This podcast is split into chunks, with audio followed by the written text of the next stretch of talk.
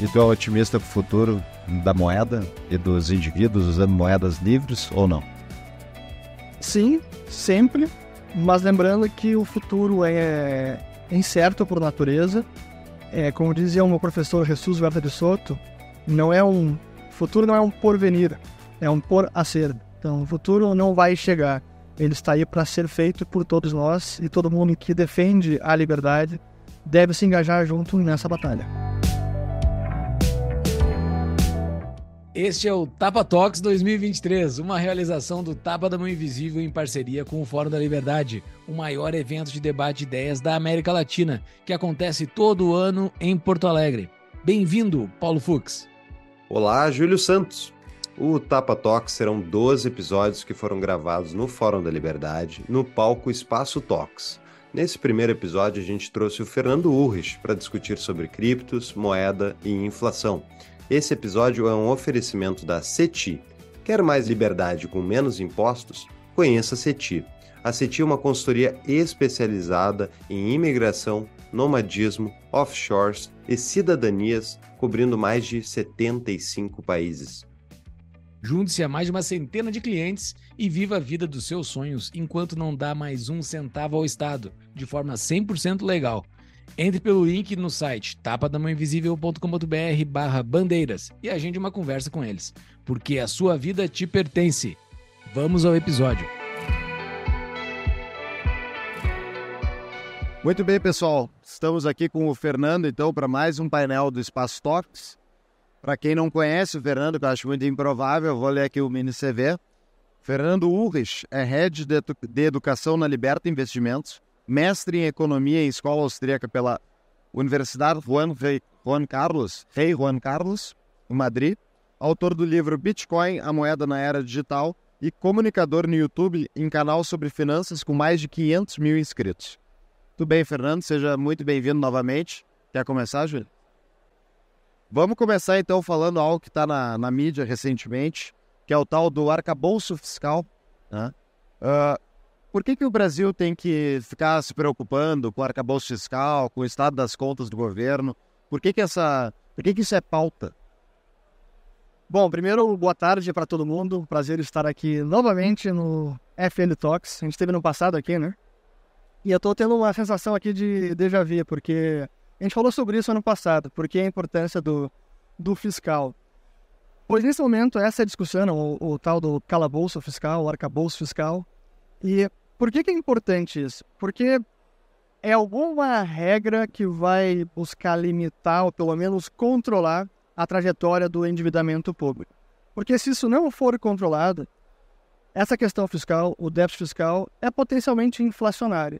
E no limite nos leva num caminho do tipo Argentina, sem nenhum controle das contas públicas, sem nenhum controle sobre o orçamento, é cada vez mais endividamento, e no extremo chega ao ponto de emissão monetária direta, que é imprimir dinheiro para pagar as contas, que é exatamente o momento que está a Argentina hoje em dia, que é uma situação que o Brasil já viveu no passado também, década de 80, 90, a gente literalmente imprimia moeda para pagar conta, seja na forma eletrônica, seja na forma física. Então essa é a importância do regime fiscal, do arcabouço fiscal, é alguma regra para controlar o gasto público. Uh, o arcabouço fiscal, ele tem impacto somente na receita? Eles estão buscando somente uh, tributar mais ou eles vão agir das despesas? A gente acabou de ter uma amostra nessa semana aqui. Tenho certeza que alguém já comprou alguma coisa na Shine ou na Shopee, né? Pois então, é, infelizmente, esse é o lado ruim desse, desse arcabouço. Eu digo que ele é um regime fiscal ruim, essa regra que eles criaram, mas poderia ser bem pior.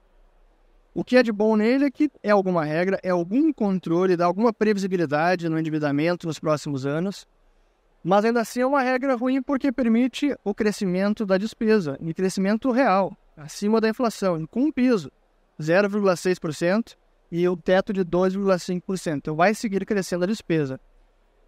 Junto com o arcabouço, com essa regra da, do, da limitação do crescimento de despesa, a gente tem também um resultado primário como objetivo.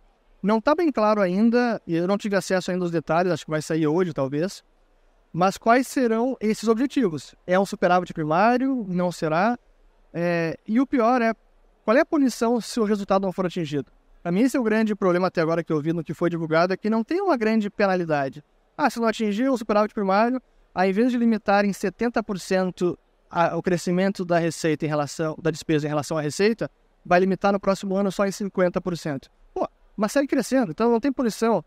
Então, se tivermos um, dois anos sem o atingimento desse superávit ou resultado primário, as receitas, as despesas podem seguir crescendo, o déficit fiscal pode seguir crescendo e o endividamento também. Então, esse arcabouço do jeito que está é ruim, mas é melhor que nada e poderia ter sido pior. Pô, mas que, que situação, né? É, é, podia ser pior e a gente fica feliz com a catástrofe, que não, não é tão grave assim a catástrofe. Uh, qual, é, qual é o limite do endividamento público brasileiro que a gente vai sofrer de simplesmente não, não resolver o nosso problema de gastar menos do que arrecada?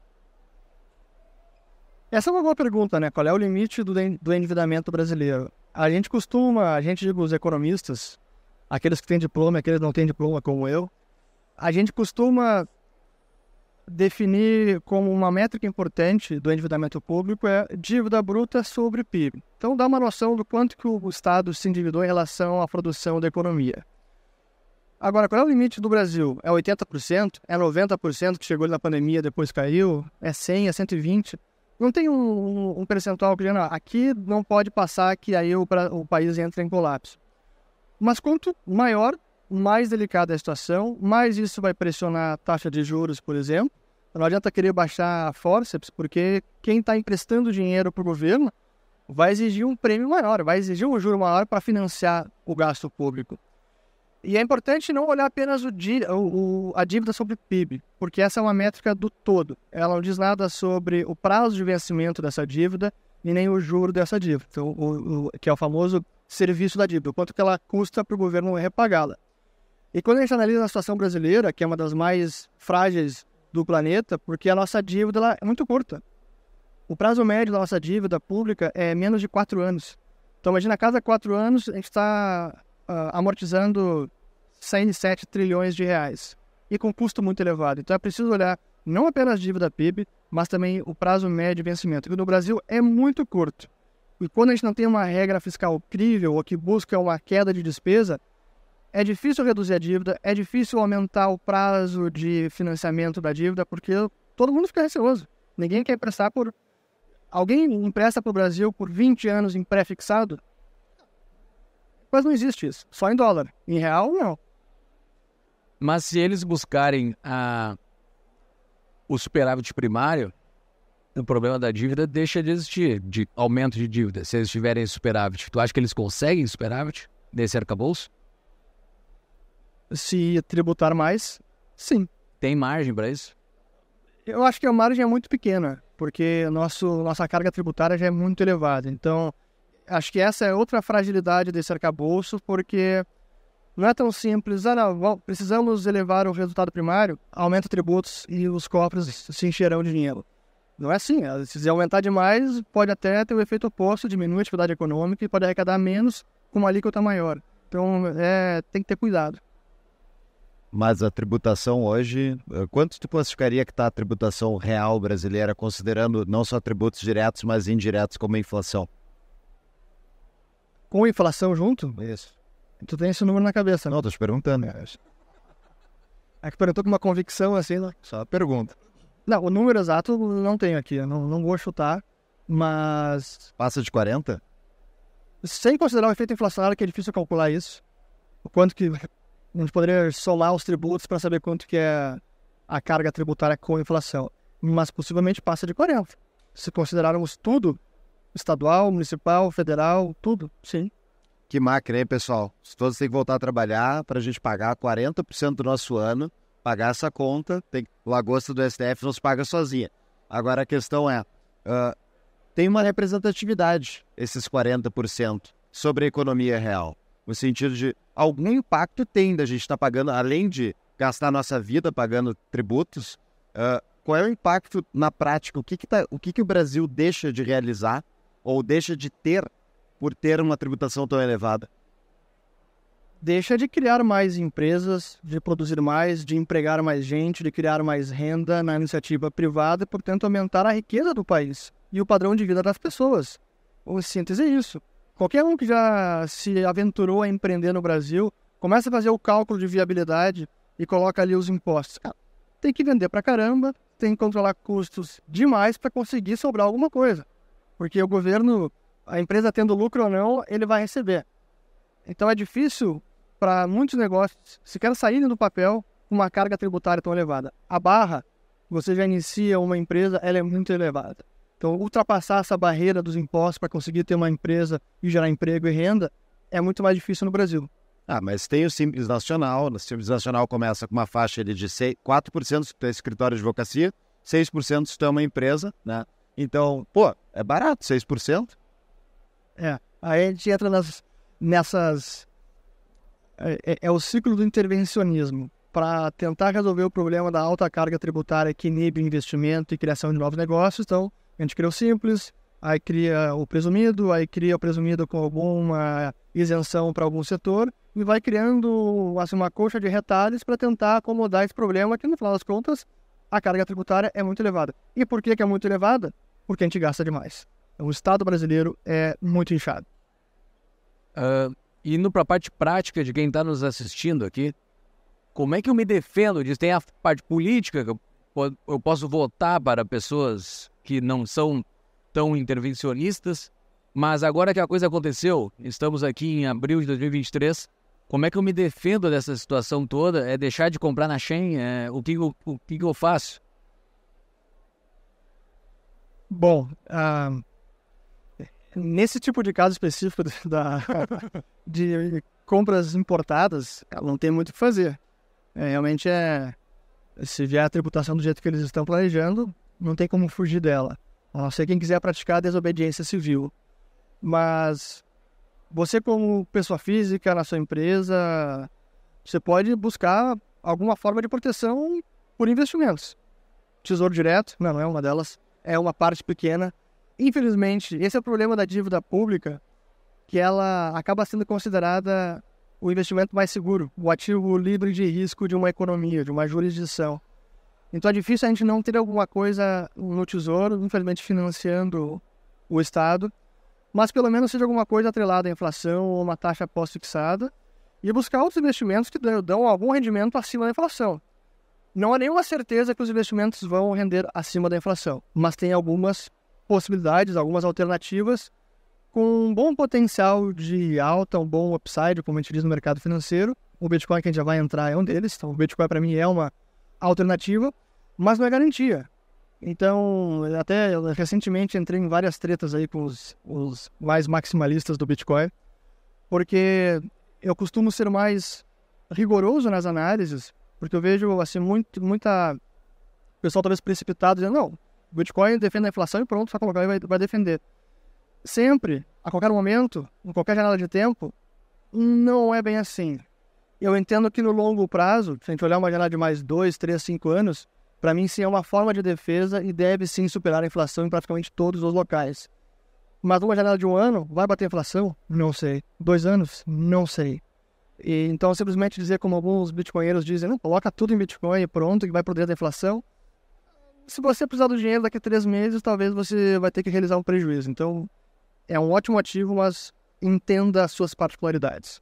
Mas eu queria voltar para o título da dívida, tesouro direto, essas coisas. Como é que pode fazer sentido tu, o governo ser deficitário e a, ele pagar um prêmio acima do resto do mercado, as pessoas comprarem isso para ter um rendimento maior do que outros ativos financeiros, outros investimentos, e isso ainda. E a conta já não está fechando. Como é que é que funciona que o governo consegue pagar um prêmio sobre a dívida que ainda ele já está deficitário? É assim que funcionam os governos há algumas décadas. Né?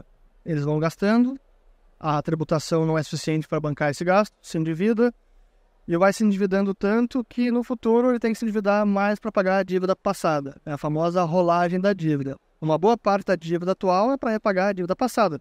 Parece uma insanidade, mas é isso. No passado a gente consumiu demais, como nação, Estado, gastando muito, se endividamos, nos endividamos e agora a gente precisa repagar essa dívida. Só que é uma montanha enorme. Mas alguma hora esse cinto tem que ser apertado. Então, esse para mim é, é, a grande crítica que eu faço dos, desse arcabouço fiscal e da maior parte dos economistas e ministros de Fazenda, é que já começa o debate do controle fiscal derrotado do lado da despesa. Cara, não tem como fazer nada da despesa, é engessado, está no orçamento, é obrigatória, tem que passar lei, então esquece, despesa é, é imexível. Então vamos resolver pelo lado da, da receita. Pô, sim, tem que passar pelo Congresso, mas então vamos engarear esforços para que isso seja feito, porque senão não tem saída, né? Mas esse lado da despesa, ele simplesmente não só não mexe, mas, primeiro, tem uma parte enorme da população que não quer que a despesa caia.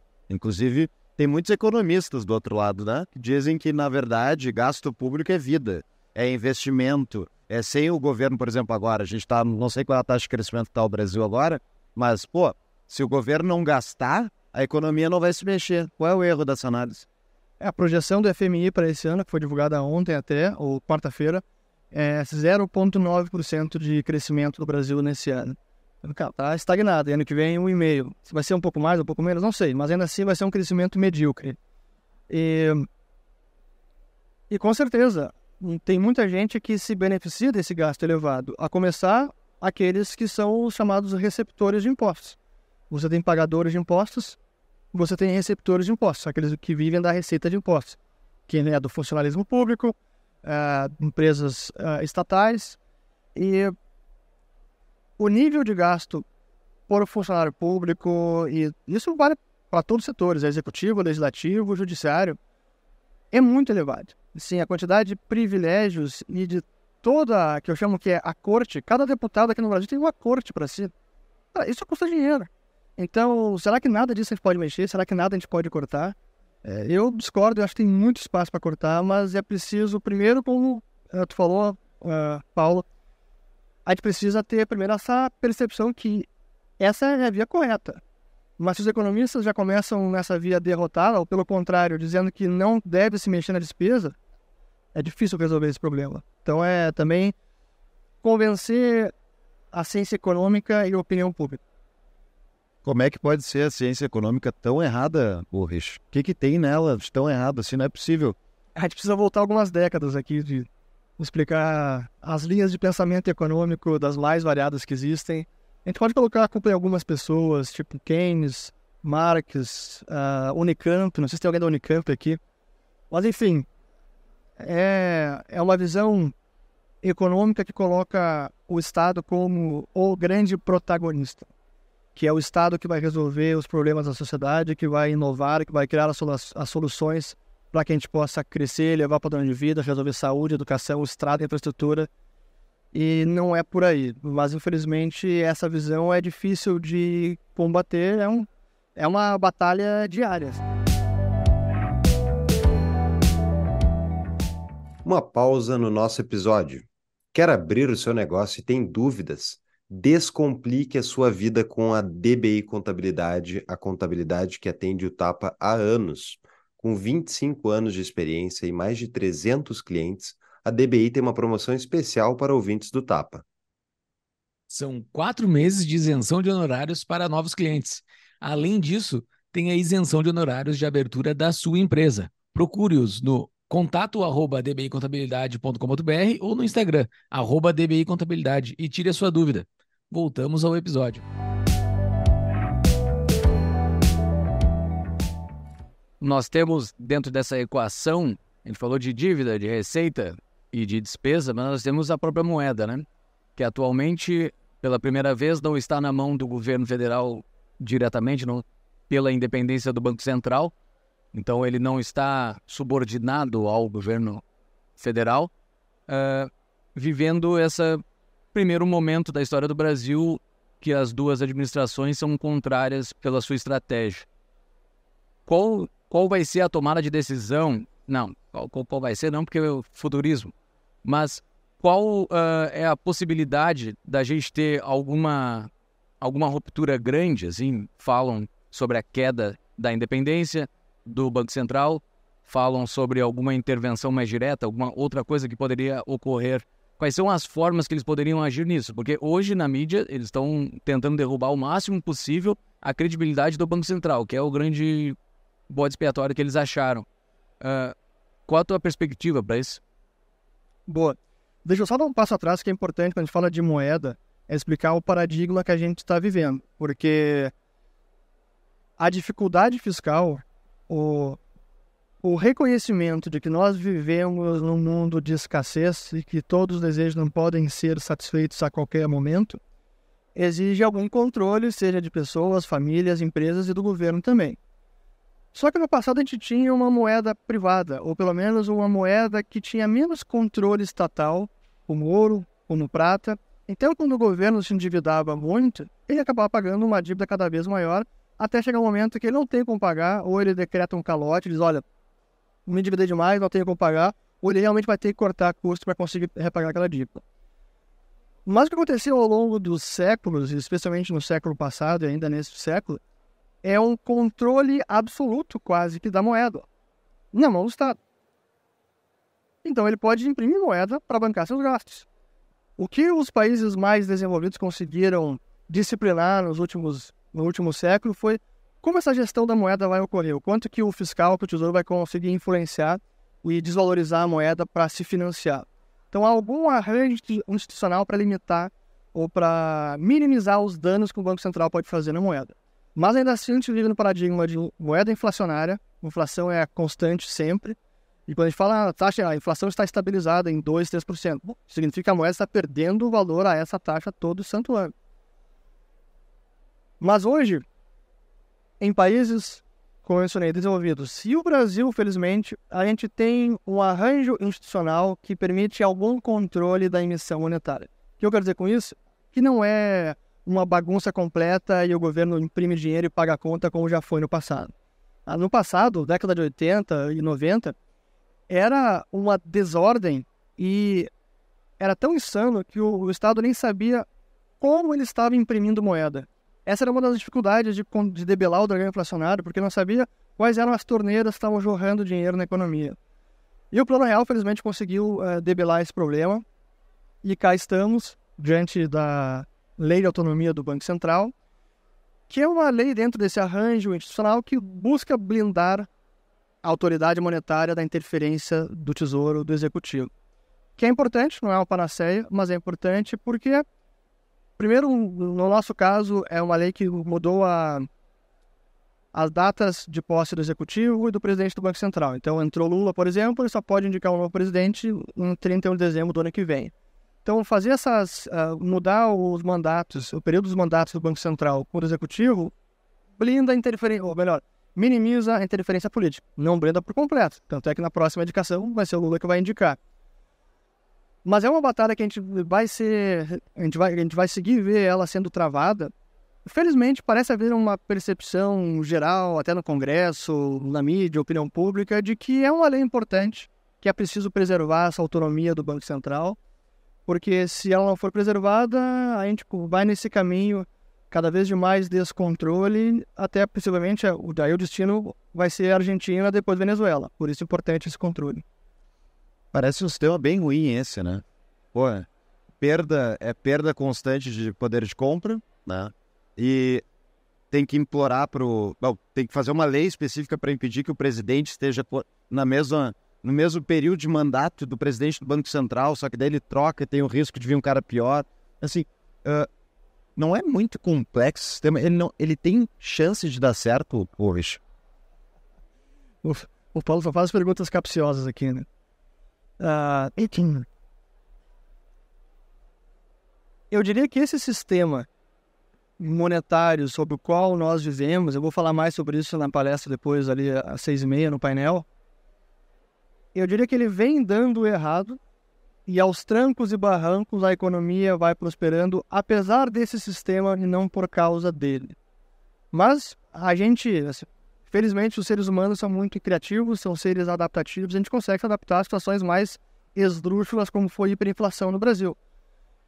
Então esse sistema que não funciona e ele é inerentemente instável, acabamos de ver mês passado duas das três maiores falências bancárias da história dos Estados Unidos. Mas como assim? Depois da grande crise financeira, tivemos novamente duas quebras enormes. Então a gente não consegue resolver esse, esse sistema. E realmente ainda não conseguimos. E então, não, o sistema não funciona, mas a economia consegue prosperar apesar dele. Mas tem razões pela qual esse sistema existe, né? É, não é à toa. Isso é uma coisa que a gente já falou outras vezes, mas acho que é sempre bom frisar. Né? Não parece ser coincidência que a ascensão do estado de bem-estar social seja justamente no momento que os bancos centrais emergiram também. Né? E a, o governo, o Estado, de forma geral, ele usa o dinheiro da população para comprar eleições, para comprar o poder, voto, né? uh, distribuir dinheiro público para ganhar apoio político. E isso não parece ser acidente, né? De ter acontecido isso e é, ter, é, a gente estar subordinado aos bancos centrais faz 100 anos e olha o resultado. É, esse é até complementando o teu comentário e a pergunta anterior.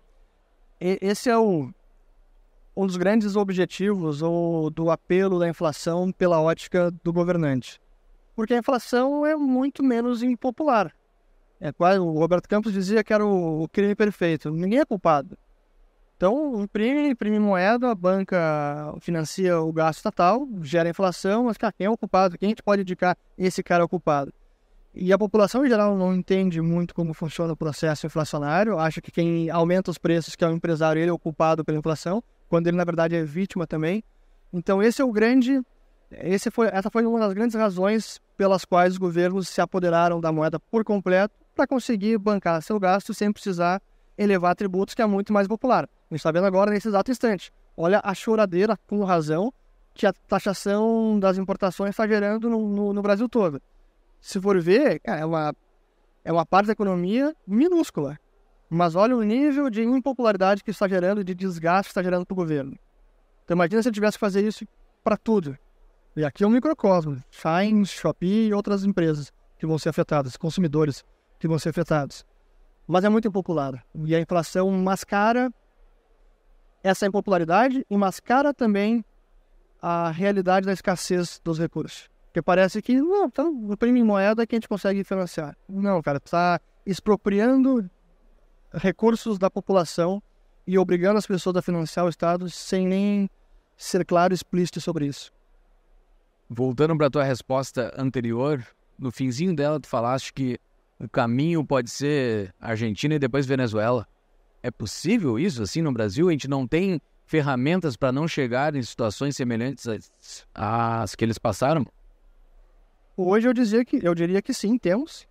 É, esse não é meu cenário base, eu não acho que esse é o destino, mas esse é o destino se nós não aprovarmos um arcabouço fiscal que realmente traga algum controle, pode não ser o ideal, mas algum controle, se nós revogarmos a autonomia do Banco Central, aumentar a interferência, e se formos minando vários dos aspectos que trazem algum controle para a emissão monetária e para o orçamento público, se isso for sendo minado, claro que o destino final é a Argentina, mas eu não vejo isso acontecendo tão cedo. Não porque Lula e seus aliados não gostariam, não querem tentar, todo dia, todo santo dia falar sobre isso, mas porque eu entendo que há algum freio, algum contrapeso contra esses ímpetos. Algum perfeito não é. Se vai ser durante os quatro anos de mandato, não sei, veremos e não apostaria todas as minhas fichas que isso não vai acontecer. Por isso é importante diversificar e, e não colocar toda sua cesta, todos os seus ovos na mesma cesta.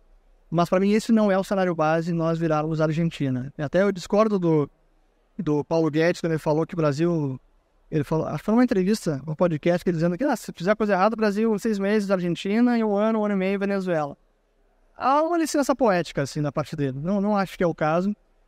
Mas se, se fizermos, assim, entrarmos numa sucessão de equívocos de política econômica, esses são os destinos finais. O que, que, é esse contrapeso que nos protege disso? É o Centrão? A gente tem que acreditar no Centrão? Ele vai nos salvar? Sim, infelizmente. É, é o Centrão, é a imprensa, com todos os seus defeitos, é a opinião pública, é o empresariado, são entidades de classe, é todo mundo expressando a sua indignação, a sua crítica, a sua oposição. Então eu não, eu não acho que eles vão conseguir patrolar tudo que gostariam. Mas é um contrapeso frágil. Isso não é. Não, não dá pra gente. Ah, tá tudo tranquilo, vamos seguir tocando nossa vida. Vou sair das redes sociais, não vou mais opinar, não preciso nem votar, vou ficar tranquilo que vai dar tudo, vai dar tudo certo. Não dá. Assim, aquela velha história da o preço da liberdade é eterna vigilância. Então, a gente precisa estar sempre com a guarda levantada. Mas a, a moeda estatal, essa, essa coisa maravilhosa que já teve tantas no Brasil, não deu certo, né? Até agora estamos vendo o real perdendo valor gradativamente, cada vez mais. Uh, e ainda assim é a menos pior de todas. Trouxe alguma estabilidade. É, é incrível.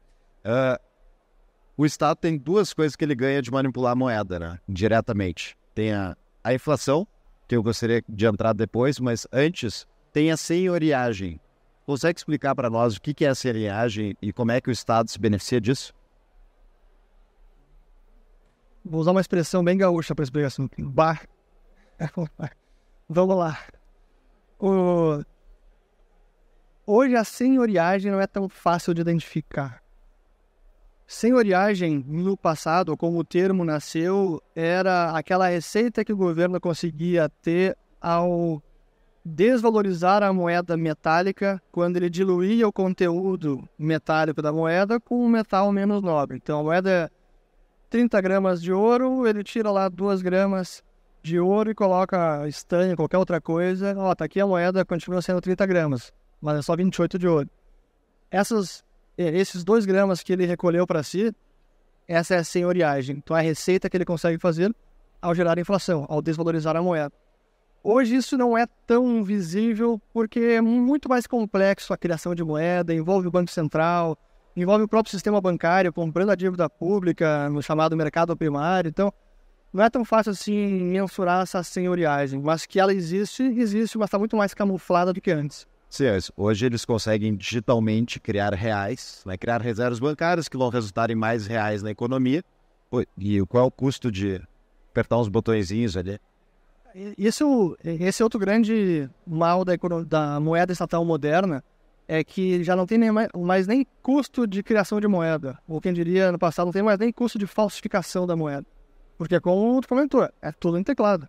Eu explico isso para as pessoas e alguns acham que eu exagero, que é apenas uma analogia extrema, mas a criação de dinheiro hoje pelos bancos centrais, quando eles compram ativos no mercado, fazem as políticas de afrouxamento monetário, quer criar dinheiro e injetar liquidez, o cara está lá sentado, você está o exemplo do Fed de Nova York, o Banco Central de lá. Tem um operador sentado numa mesa com seu computador na frente, ele pega o teclado e escreve 20 bilhões de dólares, Enter e criou 20 bilhões de dólares. Ah, não, é 45, então peraí, apaga. 45 bilhões. E é assim. É assim que se cria dinheiro eletrônico hoje em dia.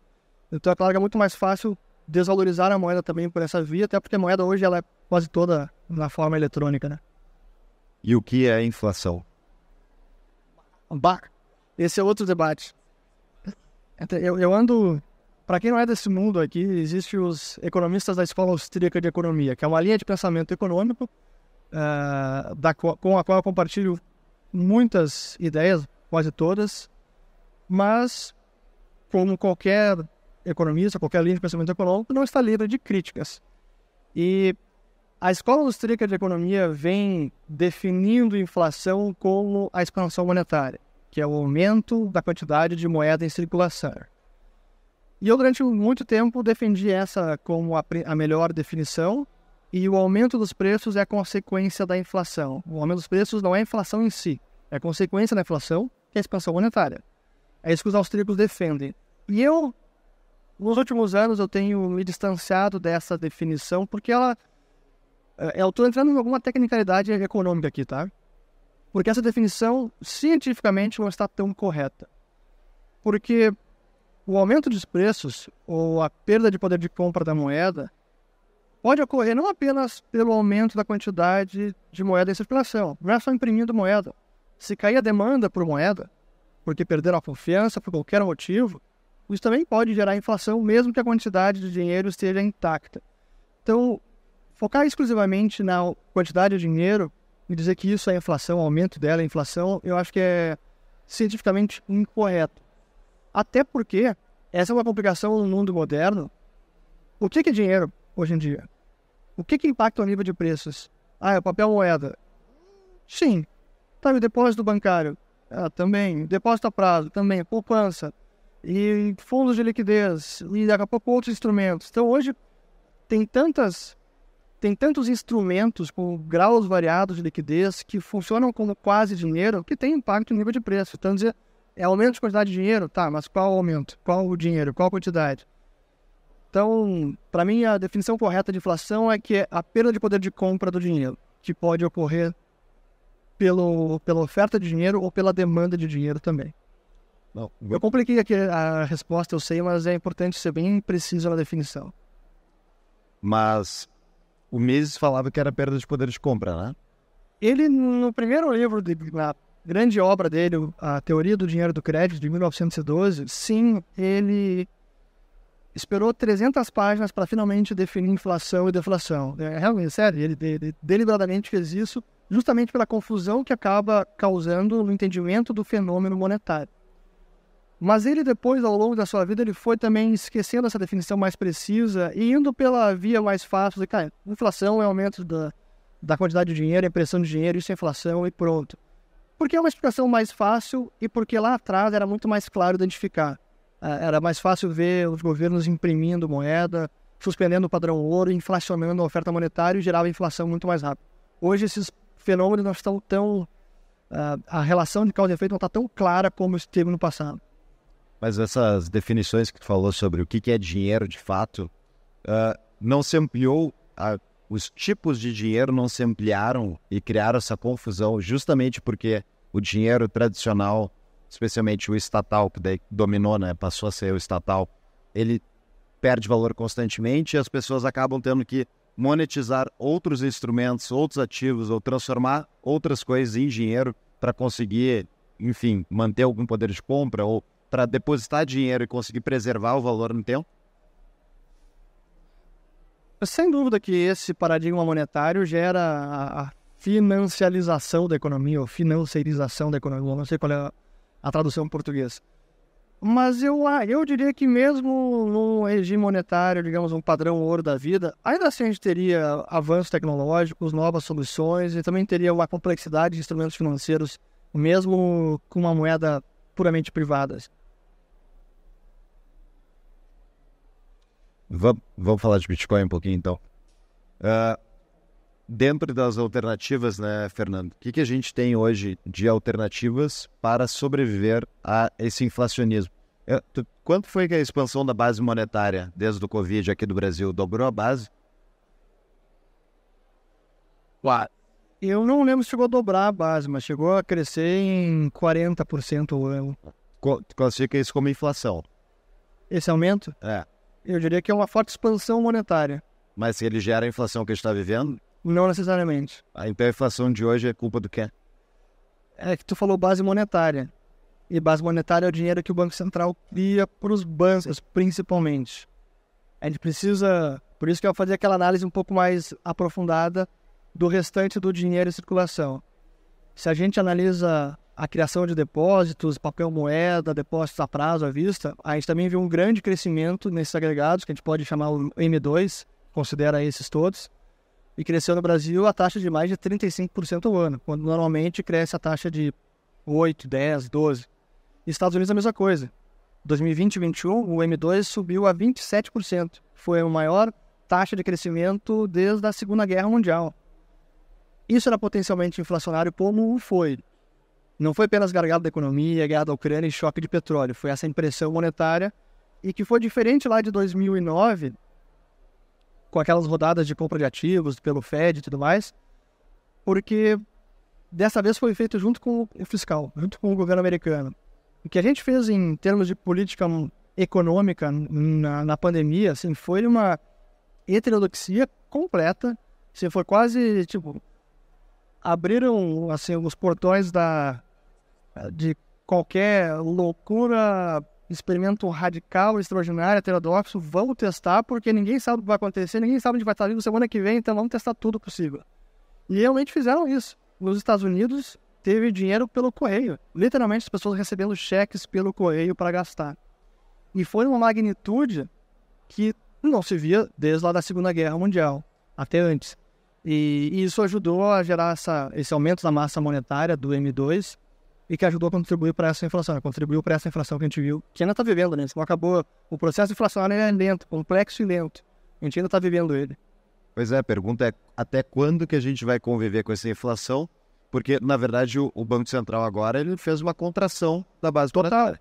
O, o, o que a gente viu lá em 2021, esses 27,5% de aumento do M2, agora é o contrário. O M2 não contraía, tá, a massa monetária tem dinheiro sendo destruído na economia hoje. Isso não acontecia nessa magnitude desde a Grande Depressão. Então, esse é o nível de aperto monetário que o Fed está praticando. A gente fez aqui também, na Europa em menor medida. Então, para mim, a trajetória da inflação expressa pelo nível de preços, IPCA, CPI americano, etc., é de queda, assim. Então a margem começa a ter margem para a queda da taxa de juros aqui no Brasil? Eu entendo que sim. Eu entendo que tem margem. Já deveria ter caído ou não? Não deveria nem ter chegado nesse patamar. Para mim, esse foi o primeiro erro do Banco Central. Não deveria ter derrubado para 2%. Isso foi uma aventura, uma loucura completa e mantido por seis meses, inclusive com, com o Forward Guidance, que é uma, para quem não sabe, são uma política, uma ferramenta de política monetária que os Estados Unidos usaram muito, chamada de orientação prospectiva, que é sinalizar para o mercado que ó, a taxa de juros está em zero e eu vou deixar em zero por mais 12, 18 meses. O Bacen quis fazer isso aqui, né? Colocou em 2% a Selic e disse, ó pessoal, a gente vai deixar a Selic em 2% até o final do ano que vem, coisa, coisa assim. E óbvio que em três meses, dois meses, eles não esquecem o forward guidance. Eu ia falar um palavrão aqui, não posso falar. Mas a gente está lascado, então a gente precisa logo aumentar a taxa de juros para lidar com a inflação. Então eu diria que o, o erro dos 2% gerou o erro de 13,75%. Então tem espaço para cair? Tem. O problema agora é que a a, a dificuldade do Banco Central foi que começamos 2023 com um novo governo, que a gente acabou de ver um ímpeto gastador muito maior. Então, no o que o, o que o Bacen chama de balanço de riscos, o risco fiscal elevou. Agora o arcabouço, bom, deu uma distensionada. Até o Roberto Campos Neto já se pronunciou a respeito, dizendo que viu como muito positivo o arcabouço. Então, tanto pela sinalização do fiscal quanto pela, pelo próprio processo inflacionário, é possível que a gente tenha uma queda de Selic logo. Mas essa inflação pode ressurgir, né? A partir de uma pressão, por exemplo, de aumento de custo da gasolina, da petróleo. Claro, claro. Aí é por isso que o, análise da inflação e qualquer projeção de inflação, é, ela é permanente. Se muda algum fator, digamos, a China invade Taiwan, temos uma guerra mundial deflagrada.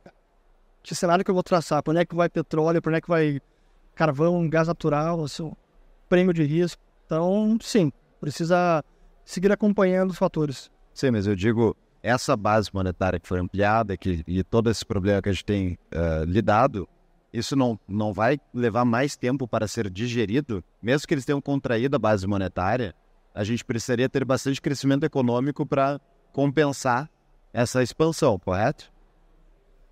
Mas é que a, a contração também foi muito forte, né? Então, é, eu diria que a gente já está mais para o final desse processo inflacionário do que desse o inflacionário agudo, que foi essa inflação elevada no mundo inteiro que a gente teve no ano passado e, ainda temos. Então, já está mais se caminhando para o final desse processo.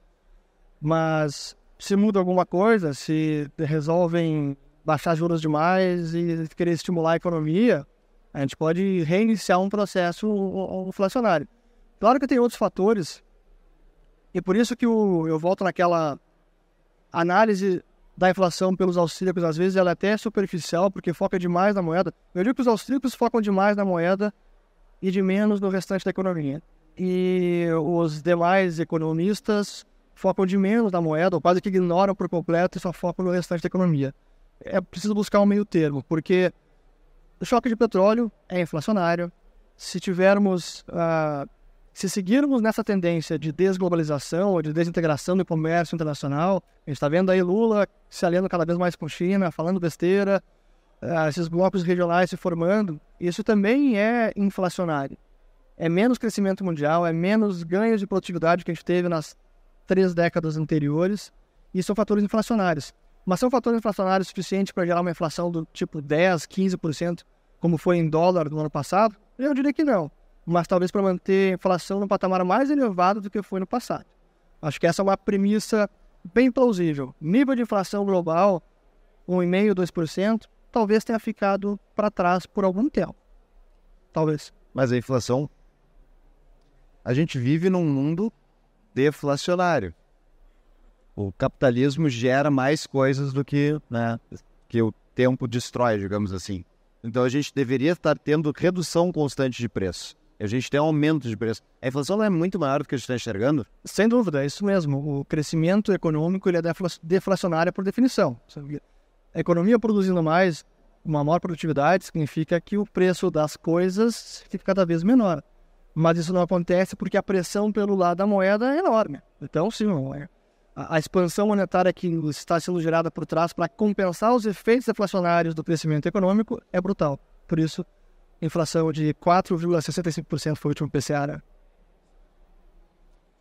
Não, a minha pergunta mais é porque as pessoas estão olhando isso, tá? O que, que eu faço na prática? Onde é que eu vou? Projeto Foge. Falou um pouquinho antes de Tesouro Direto, uma participaçãozinha, mas tem muita gente que enxerga criptos, de forma geral, como uma maneira de se proteger. E se tu bota desde a criação de qualquer criptomoeda quase, tu bota ela contra o dólar, elas tiveram um desempenho de valorização ao longo dos anos. Mesmo várias que são consideradas shitcoins tiveram uma apreciação versus o dólar. Tu vai traduzir o que é shitcoins? Não, são altcoins, alternative coins, não Bitcoin, tá? Mas vamos lá. Uh, é uma alternativa válida buscar se refugiar em criptos? Vamos entender da seguinte maneira. Se o dinheiro é a moeda de conta, é a unidade de conta, a régua, entre aspas, que mede tudo, ele é o denominador de tudo. Se o denominador vai sendo inflacionado, vai sendo desvalorizado, isso tende a valorizar todo o restante precificado nessa moeda. Então, a moeda perdendo o poder de compra ao longo dos anos, das décadas, isso tende a valorizar qualquer ativo. É imóveis, é ouro, é ações de empresas, é o Bitcoin também. Mas dentro de cada ativo é preciso entender a particularidade de cada um. Por exemplo, o ouro tem uma oferta rígida. O, ouro está limitado pela natureza, tem lá suas reservas, as descobertas, as não descobertas. Daqui a pouco a gente vai conseguir minerar em Marte ou meteoro, sei lá. Mas é limitado. Imóveis é limitado pela nossa produção, a capacidade produtiva, pelos recursos escassos da natureza. Bitcoin é o que tem de mais limitado de todos, porque não importa o quanto cresça a sua demanda, quanto cresça a mineração, investimento na rede, o máximo de bitcoins que poderão existir é sempre os 21 milhões de unidades, sendo que cada unidade é perfeitamente divisível. É nesse sentido que muitos bitcoinheiros, com razão, defendem o Bitcoin como uma forma de proteção. Porque se a gente enxerga a, a moeda está sendo valorizada e aqui eu tenho um ativo rígido, aquela equação lá do Bitcoin dividido pelo infinito. Vai valer cada vez mais. Porém, não é uma certeza que a demanda por Bitcoin vai seguir crescendo. Por isso eu faço essa ressalva, eu sempre sou muito busco ser preciso nessas projeções, porque por trás dessa afirmação, não, o Bitcoin vai seguir se valorizando para sempre, porque ele tem oferta limitada. Ok, pelo lado da oferta limitada, eu te garanto que vai ser limitada sempre. Mas para ele seguir crescendo em preço, você nem precisa ter uma, no mínimo uma demanda constante ou uma demanda crescente. Então não basta simplesmente dizer, não, porque oferta limitada, o preço vai subir com certeza. Não há certeza. Tem uma boa probabilidade, mas não há certeza. É comparativo com outros ativos. Claro. claro. Qual, é o melhor ativo depois Depende para quê. Não, perfeito. É por isso que eu não defendo é, o Bitcoin ou imóveis. Os dois, o Bitcoin e o Tesouro Direto. Cara, os dois, quanto menos Tesouro Direto, melhor. Bitcoin ou crédito privado. Não. Qualquer coisa que seja. Ok, mas comparativo ao longo do tempo. O que, que vai atrair mais, a, mais... Quais são as características que mais vão atrair as pessoas para reterem valor naquilo? Não vai ser aquela que é a propriedade que é a melhor propriedade? O melhor tipo de ativo? Em tese, sim. Mas essa percepção precisa ser compartilhada por todas as pessoas. Todas, será? Uma boa parte. Será que não precisa só de um banco central significativo comprando Bitcoin? Eu acho que. Uh, não, acho que vai ser mais bottom-up, não top-down. Não vai ser os bancos centrais legitimando, vai ser mais a sociedade mesmo buscando alternativa. Porque. Como é que a gente está de tempo até aqui? A gente já passou do tempo. Mas, então tá. Porque a gente está vivendo num sistema financeiro cada vez mais cercado, onde a gente não consegue escapar para nenhum lado. Sim, eu digo que a ironicamente o último vestígio de liberdade plena que há no sistema financeiro hoje, liberdade no sentido que você pode fazer o que quiser com esse instrumento financeiro, é o papel moeda. Então, a moeda impressa pelo Estado é esse instrumento de liberdade. No momento que o papel moeda for abolido, que é uma coisa que vários economistas defendem, é, seja por decreto, seja pela própria prática, ele vai sendo, está sendo, está sendo cada vez mais descartado. Eu não uso papel moeda nunca, quase nunca. Isso vai significar que a gente não tem muito para onde escapar. E se o governo entra, os bancos centrais entram numa tendência de muita desvalorização, por qualquer que seja a, a, a, a justificativa, a gente não tem outra alternativa a não ser algo como o Bitcoin, ou o ouro também, que é outro ativo, mas no nosso mundo digital, para mim, o Bitcoin tem características superiores à do ouro. Semelhanças importantes, mas vantagens em relação ao ouro, a natureza digital, a custódia, a transferência por conta própria. Então, eu respondi a pergunta, dei uma volta grande aqui, não sei se eu respondi. Tá tentando fugir de dizer que o Bitcoin é melhor que os outros, mas tudo bem. Não, não. Isso é todo. Mas uh, vamos lá. Para mim. Para mim, sim, é melhor. Mas o importante não é defender o Bitcoin. Ah, o Bitcoin é acima de tudo. O importante para mim é o princípio que hoje ele representa que é a liberdade. Por isso que a gente está aqui, o Fórum da Liberdade.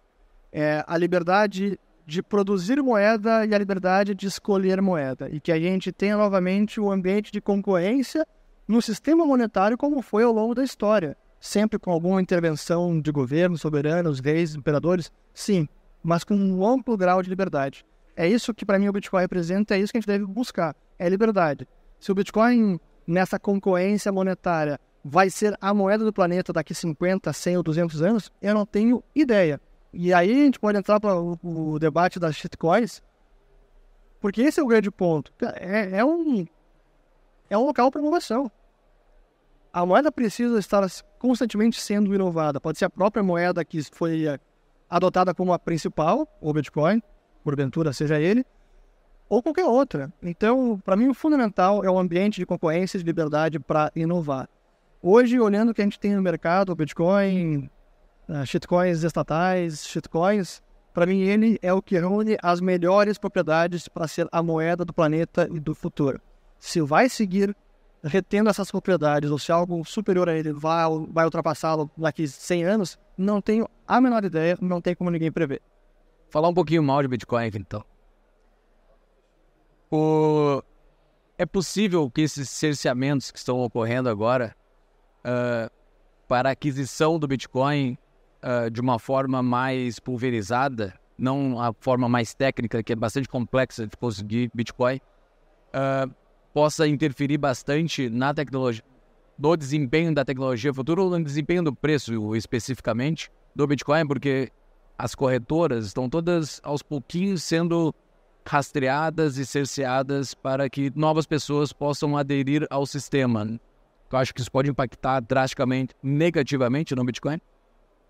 Mais regulação, tu diz, restrição? É, restrição. Ataque a corretoras, fazendo com que corretoras fiquem cada vez mais restritas para transacionar Bitcoin e, e também rastrear de onde que veio esse dinheiro, utilizando via sistema? Sim. Ah, o resumo, a resposta sucinta, sim, pode impactar. Negativamente? Sim desde sempre, eu nunca fui um ingênuo em achar que ah, o Bitcoin é uma tecnologia bacana, vai ser adotada porque é muito legal e os governos, bancos centrais vão abraçar e receber de braço aberto. Vão deixar que a gente seja livre. Não, não vai ser assim. É... E sim, que esse tipo de restrição é uma forma de tentar controlar de alguma maneira. Isso tende a crescer. No Brasil, já tem muita regulação para esse setor. Ah, para mim, aquela peça da Instrução Normativa da Receita Federal, IN 1888, de 2018, ela exige das corretoras sediadas no Brasil basicamente entregar mensalmente o seu banco de dados com todas as informações de tudo que aconteceu lá. Então, isso para mim, primeiro, é uma intrusão à privacidade das pessoas enorme. Mas então esse nível de monitoramento já está acontecendo. Ele pode crescer?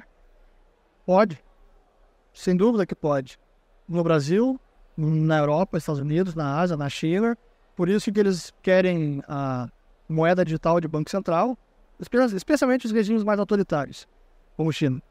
Mas, eh, sim, acho que essa perda de privacidade e de liberdade é o que os governos vão lutar a favor, sempre.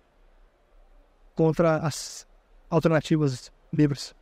A questão, o Bitcoin não é muito difícil de ser adotado. As pessoas têm dificuldade de tomar posse dele. Tudo isso pela parte tecnológica. Assim, ainda requer uma, algum aprendizado para conseguir manuseá-lo, saber guardar com segurança, custodiar, transferir. É, quem já está nesse mundo certamente já fez alguma transação de um volume maior e apertou a enviar e ficou suando frio ali para ver se o Bitcoin realmente ia parar do outro lado da carteira. Mas é uma questão também de tempo, de aprendizado, de familiarização. Assim, à medida que as gerações vão passando, isso vai sendo multilativo. Isso vale para qualquer tecnologia. A primeira vez que eu configurei um e-mail, cara, era um parto. Quando conseguia configurar, primeiro configurar, se conectar na internet. Estou falando de 95. ProSempa, VRS. Quem aqui foi, alguém que foi cliente da VRS, provedor de internet, cara, era terrível. Enfim, tô tangenciando aqui o assunto. Mas apenas o ponto que eu vou fazer é, como qualquer tecnologia, ela vai sendo adotada, vai sendo mais bem entendida e vai sendo adotada e cada vez de forma mais amigável. Até chegar ao ponto em que é tão fácil de usar e que ninguém nem precisa pensar em como funciona, como é segurança. Como é qualquer tecnologia. Ninguém é expert em internet, telefone móvel, em carro, em avião, e todo mundo usa essa tecnologia sem nenhum problema.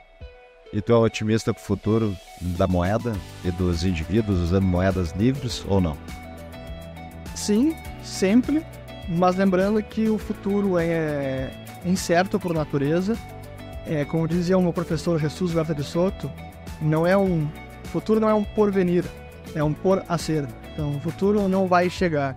Ele está aí para ser feito por todos nós e todo mundo que defende a liberdade deve se engajar junto nessa batalha. Muito obrigado. Obrigado. Obrigado.